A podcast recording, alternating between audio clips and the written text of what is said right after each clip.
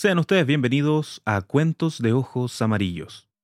En esta ocasión te compartiré el cuento Otoñal, escrito por Tomás Ligotti. No olvides suscribirte al canal, darle like y compartir. Tú sabes que me ayuda un montón para motivarme y seguir compartiendo cuentos. Comenzamos.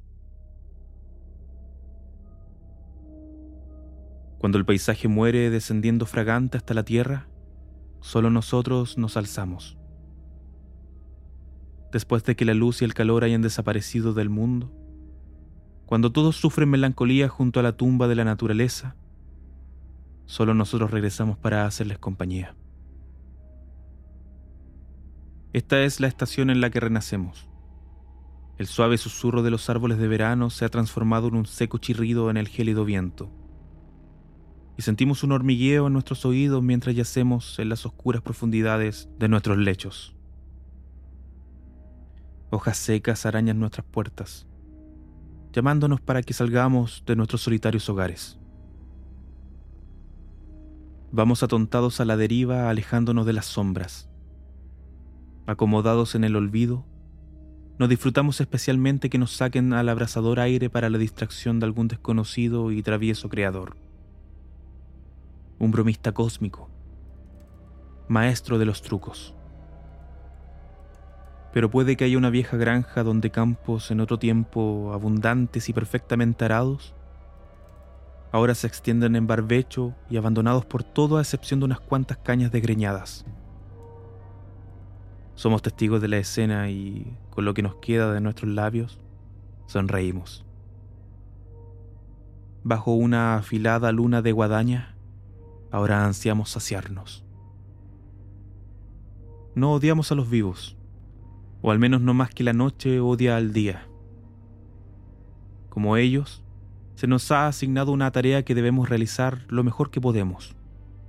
Por muy asqueados que nos sintamos, somos irremediablemente supersticiosos acerca de rehuir ciertas obligaciones. Y es que hay algunas obligaciones que ni tan siquiera la fuerza de un letargo póstumo puede eludir. Así pues, las noches en las que una lluvia gélida gotea de los aleros, cuando todas las barreras de luz y exuberancias caen, nuestras imágenes aparecen para acechar y atormentar.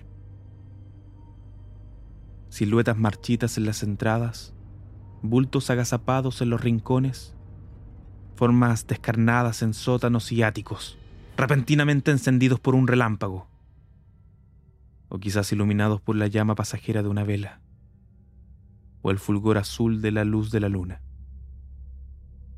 Pero no se produce realmente ninguna conmoción, ninguna sorpresa.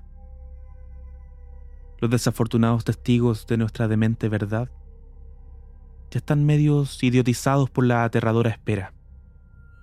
Nuestro horror es esperado, dadas las antinaturales propensiones de la estación del año. Cuando el mundo se torna gris de camino al blanco, todos los corazones vivos nos invocan con su miedo. Y si las circunstancias son favorables, respondemos. Nos llevamos a tantos como podemos a la tumba con nosotros porque esa es nuestra tarea. Nuestro ciclo inconscientemente va a destiempo de las estaciones de la naturaleza. Nosotros vamos por nuestro propio camino.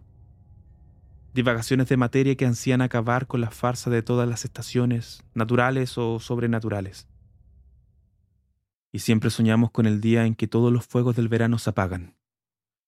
Cuando todo el mundo, como una hoja marchita, se hunde en la fría tierra de un mundo sin sol y cuando incluso los colores del otoño se marchitan por última vez, disolviéndose en la desolada blancura de un invierno eterno.